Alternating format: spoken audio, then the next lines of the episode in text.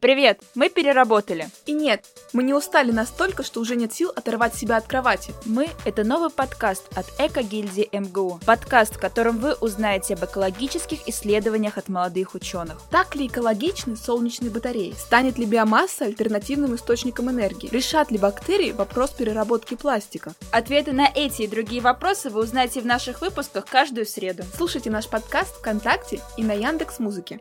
Оставляйте комментарии.